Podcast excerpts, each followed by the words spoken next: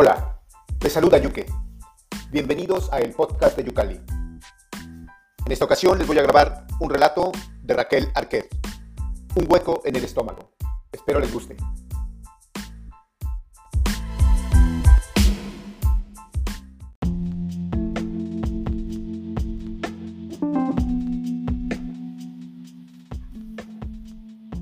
Modelos de la Facultad de Bellas Artes comienzan este miércoles una huelga indefinida contra la precariedad. Según explicó Europa Press, la modelo Lucía Martínez, esta es la única opción que la subcontrata les ha dejado después de que incumpla reiteradamente el acuerdo laboral por el que deberían tener un contrato fijo discontinuo en vez del de obra y servicio por el que se rige en la actualidad. Lucía recogió el periódico de manos del repartidor antes de meterse en el metro. Buscó la noticia y descubrió sus palabras entrecomilladas entre las del redactor. Cerró los ojos. Se encontraba un poco mareada. Quizás debería haber desayunado. Quizás no debería haber salido de casa sin meterse algo en el cuerpo. Le gustaba desayunar acompañada, pero Dani ya no estaba. Ni estaba ni estaría. Llevaba ya unos días en los que su cuerpo aún dormido se giraba buscando unas piernas en las que enredarse y solo enroscaba el tacto frío de la bajera desocupada. Su cabeza caía sobre el hueco que había dejado su almohada y no sobre su hombro. Extendía el brazo y se percataba de la inmensidad de la cama. Qué bien hueles, decía apoyándose sobre el pecho. ¿Qué dices, Lucía? Huelo a horas de cama. ¿Cómo voy a oler bien? ¿Cuándo había dejado de agradecerle con una sonrisa y un leve beso en la frente esa especie de buenos días? ¿Cuándo dejó de acariciar con las yemas de la mano del brazo aplastado el rostro de Lucía hasta terminar de despertarse? Ese proceso había tenido su tiempo, su cadencia, incluso sus señales, un escurridizo abandono del que ella no se había percatado. ¿Cuándo había empezado a contestarle con desgano en lugar de dejarse abrazar? Próxima estación, Puerta de Jerez. Dobló el periódico y lo guardó en su mochila. Le quedaba una larga caminata hasta la facultad. Podía coger un tranvía, pero hacer ejercicio diario era su consigna. Empezó a caminar por el paseo de palmeras. Le gustaba ir cómoda. Vestía una camiseta negra de mangas tres cuartas ligera, no como el color cualquier gesto de elevación de brazos, su ombligo saludaba al día, pues el tay morado colgaba de las caderas. Sus sandalias negras, sencillas y planas permitían ver sus uñas lacadas en color carne. Le gustaba cuidárselas porque aún quedaban señales de sus tiempos de bailarina de clásico, de sus puntas, de sus dedos sangrantes, de sus huesos deformados. Dejó a un lado el archivo de Indias y continuó pegada al muro de la catedral. Llevaba un paso vivo. De vez en cuando tenía que recordar a su cuerpo la postura de bailarina y la ajustaba echando los hombros atrás. Luchaba por zafarse de aquella encorvada con la que se había acostumbrado a caminar. Veinte minutos la separaba de su destino, pero ella siempre tardaba menos. Sorteando a los turistas, pensó en lo curioso que resultaba que esos 20 minutos fuera tiempo que Dani indicaba cuando le preguntaba cuánto se tardaba en llegar a cualquier parte.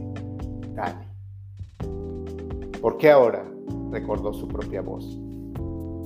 Porque ya estás curada. Nunca he estado enferma. No empecemos. Si me dejas, volveré a caer. Lucía, chantajes, no, por favor, que lo tenemos muy trabajado. Quédate con lo mucho que nos hemos querido. Pero podemos seguir. Ya no, Lucía. Estoy orgulloso de, de lo que has conseguido, pero este flotador perdió aire. ¿Entiendes? No, no lo entiendo. He estado contigo hasta verte bien, pero hace tiempo que se acabó. Mira, mañana vendré por mis cosas. Así, sin más, no puedo hacer nada. No hay segunda oportunidad. Solo nos haríamos daño. ¿Y esto qué es? Quiero decir, más y dejó escurrir esa mano que había estado posada en las suyas todo el rato. Lucía se tocó el dorso para ver si rescataba esa última caricia, pero se había perdido en el primer baño de glicerina, agua y sal. Oír los gritos coreados y los silbatazos hizo que avivara el paso. Lucía saludó a sus compañeros. Habían quedado en hacer la huelga delante de la facultad. Una huelga estética, rezaban las pancartas. Colocaron mesas bajo los arcos, ojivales de la portada y las distribuyeron cual columnas hacia el patio interior de la facultad. Las acompañaron de los carteles que los propios estudiantes les habían ayudado a confeccionar, coloridos unos con aire de antigüedad los otros. A la hora convenida se quitaron las ropas y completamente desnudos se subieron a las mesas, cubriéndose con enormes plásticos, haciendo las veces de campanas de vidrio, meros adornos desechables para la universidad. Lucía se acomodó. Se sentó llevando su pierna derecha hacia el lado contrario, casi su talón rozando el pubis. La izquierda, flexionada por delante del cuerpo y con la rodilla hacia la cabeza, le permitía apoyar su mentón. Con ambos brazos abrazaba su pierna. Sus ojos azules atravesaron el plástico buscando la línea del horizonte entre los viejos ladrillos del patio y recordó su primer posado. Había salido pudibunda con el albornoz y lo había dejado deslizar de su cuerpo sin apenas levantar los ojos. El olor a óleo y aguarrás se quedó impregnado durante días en la prenda, casi tanto como el peso de cada par de ojos sobre su cuerpo. Se había tumbado tal y como le habían indicado el maestro, quien acomodó las telas y modificó un par de ángulos de piernas y brazos. Con la mirada baja pudo contemplar sus pechos pequeños como moldeados por un bol de postre, la ligera curva de su vientre que ella percibía como prominente, la esbeltez de sus piernas sobre el lienzo adamascado, la casi transparencia de una piel que permitía ver los ríos de sus venas. Debió pensar que quizá le sobraban un par de kilos, pero se sintió segura. No era capaz de percibir cómo empezaban a mascarse sus costillas, ni sus muñecas infantiles, ni sus picudas rodillas, ni sus mordidas y ajadas uñas disfrazadas con esmalte. Ahora sí que lo recordaba y se avergonzaba. Cerró los ojos y cambió de postura. Empezaba a sudar bajo el plástico, por lo que decidió levantarse antes de llegar a marearse. Extendió su cuerpo, elevó los brazos por delante del mismo, como Dafne huyendo de Apolo, con la punta de los dedos separando la cubierta del resto de su piel. Tenía que haber comido algo, lo sabía. Aguantó poco más. Retiró su dúctil campana, se cubrió con el albornoz para secarse, se vistió y recogió su parte despidiéndose de los compañeros. Estaba muy cansada. El abandono de Dani, la huelga, no podía más. Entró en el Petisú para tomarse un café y se pidió para acompañarlo una bandeja de pasteles surtidos. Le costaron lo mismo que lo que pagaba por hora de posado, casi 12 euros. Pensó que si hubiera cobrado lo estipulado el café estaría incluido. Sentada junto al escaparate, aspiraba el aroma de los panes y bollos, el perfecto acompañamiento de la frutada bebida arábiga. Separó un par de pasteles y los puso en un plato. Bajo esos olores, el establecimiento se convirtió en un espacio agradable, un refugio, como la cocina estando Dani.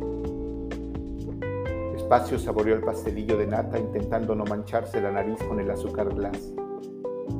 Dejó que él, que el de tarta con su ligero bizcochito y la cubierta de moca, le recordara las celebraciones de cumpleaños infantiles. Ya se vio disfrutando del tercero, de crema, paladeando el cuarto borracho, mojado en el quinto de ojal de relleno, devorando el de piñones, zampando el de manzana, engullendo el bracito de gitano, chupando el de fruta con nata. Basta, dijo su cuerpo, porque él también veía las rodillas hincadas en el suelo, la boca sobre las fauces del retrete, las manos aferrando indistintamente taza y pelo, porque él sentía el ácido tomando su cuerpo hasta conquistarlo en paladar durante horas y las lágrimas perdidas por el rostro sin arrepentimiento, porque oía su cerebro fabricar excusas y engaños y embustes. Basta, repitió.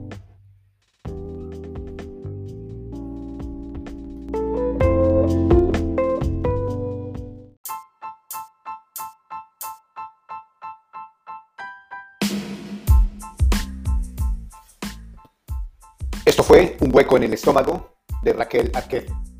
Espero les haya gustado. Como siempre les recuerdo visitar yucalipaginaliteraria.com. Muchas gracias, hasta la próxima.